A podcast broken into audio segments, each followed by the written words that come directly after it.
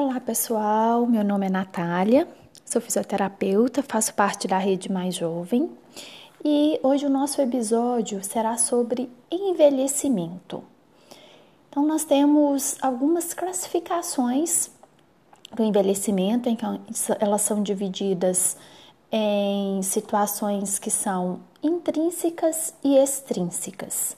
Intrínseco é um processo de envelhecimento que o nosso organismo, de fato, ao longo do tempo, ele vai passar por ele e, consequentemente, algumas situações internas vão ser observadas, como uma diminuição na distância entre as camadas da nossa pele, diminuição em nossa renovação celular, alteração em nosso processo cicatricial então, são algumas observações que ao longo do envelhecimento elas vão ser percebidas.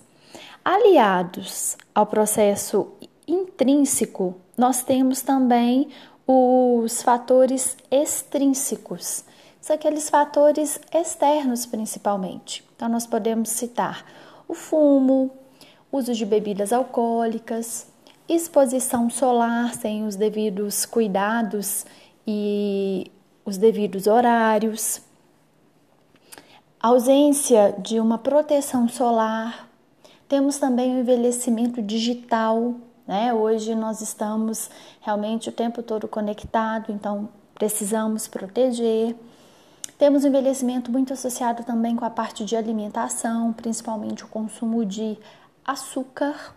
Então nós observamos que de fato é um processo realmente de envelhecimento que nós vamos percebendo ao longo da vida esses sinais acontecendo. E é claro que nós podemos é, tentar amenizar e prevenir é, o envelhecimento para que ele não aconteça de uma forma tão exacerbada. E existe também um outro tipo de envelhecimento que normalmente ele não é muito comentado, mas é importante falarmos aqui, que é o envelhecimento íntimo, né? Então, a nossa área íntima, ela envelhece também, né? Então, a nossa área genital, ela envelhece e muito. Né? Então, os fatores realmente externos aí, como obesidade, o tabagismo, hábitos alimentares, né, que não são, in, são inadequados, processos mecânicos como depilação a cera, gestações, uso de determinados medicamentos, vestimentas inadequadas que podem trazer alterações estéticas na região genital. Bom, então aqui nós temos vários fatores que eles devem ser considerados.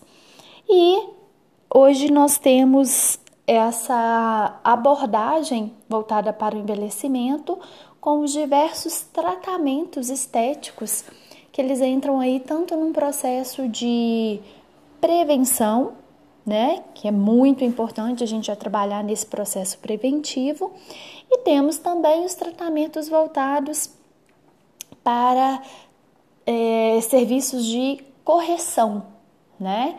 Exatamente para a gente oferecer aí melhores condições para esse nosso tecido pele, principalmente, trabalhar de uma forma um pouco mais organizada.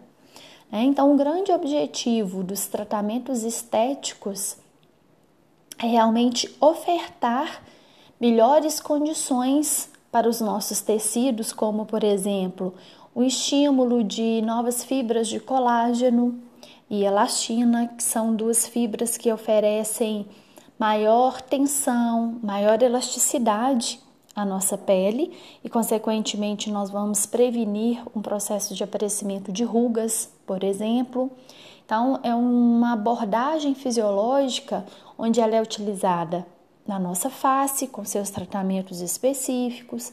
Temos abordagem também corporal para tratar né, algumas alterações, como um processo de celulite, por exemplo, um acúmulo de gordura localizada que ao longo da vida são sinais que vão aparecendo, e temos também a parte de cuidado íntimo, né, que hoje ela está começando a ser trabalhada, porque há algum tempo ainda existia, né, um certo tabu em relação a este cuidado, a este processo realmente de envelhecimento na nossa região íntima, tá? Bom, é... um outro ponto importante que nós devemos observar são os tratamentos que existem no mercado para trabalharmos realmente na prevenção e tratar os sinais desse processo de envelhecimento, né? Então, no nosso primeiro episódio, nós contemplamos sobre a questão da limpeza de pele, que ela deve anteceder qualquer tipo de tratamento.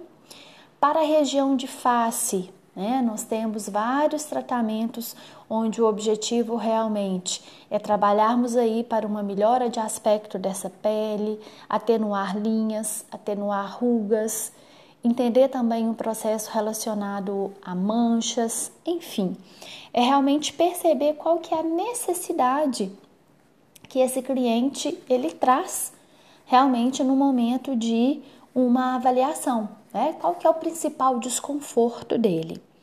Em relação à parte corporal, nós temos também excelentes tratamentos para realmente observar aí um processo de uma flacidez que pode ser tratada numa região abdominal, numa região glútea.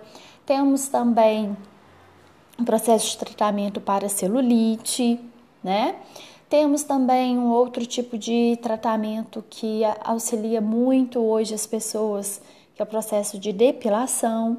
Então, são alguns tratamentos que, ao longo da vida, né, ao longo do nosso processo de envelhecimento, eles podem ser observados e podem realmente trazer essa melhora de autoestima, essa melhora de aspecto de qualquer desconforto que aquele ser humano, podendo ser tanto um homem quanto uma mulher, que ele apresenta ao longo da vida e que nós podemos auxiliá-lo. Então, o nosso segundo episódio ele termina por aqui. Até o próximo, onde nós vamos abordar realmente como vai funcionar a fisiologia de cada tratamento que nós citamos aqui, com o objetivo de tornarmos mais jovem. Muito obrigada, até o próximo.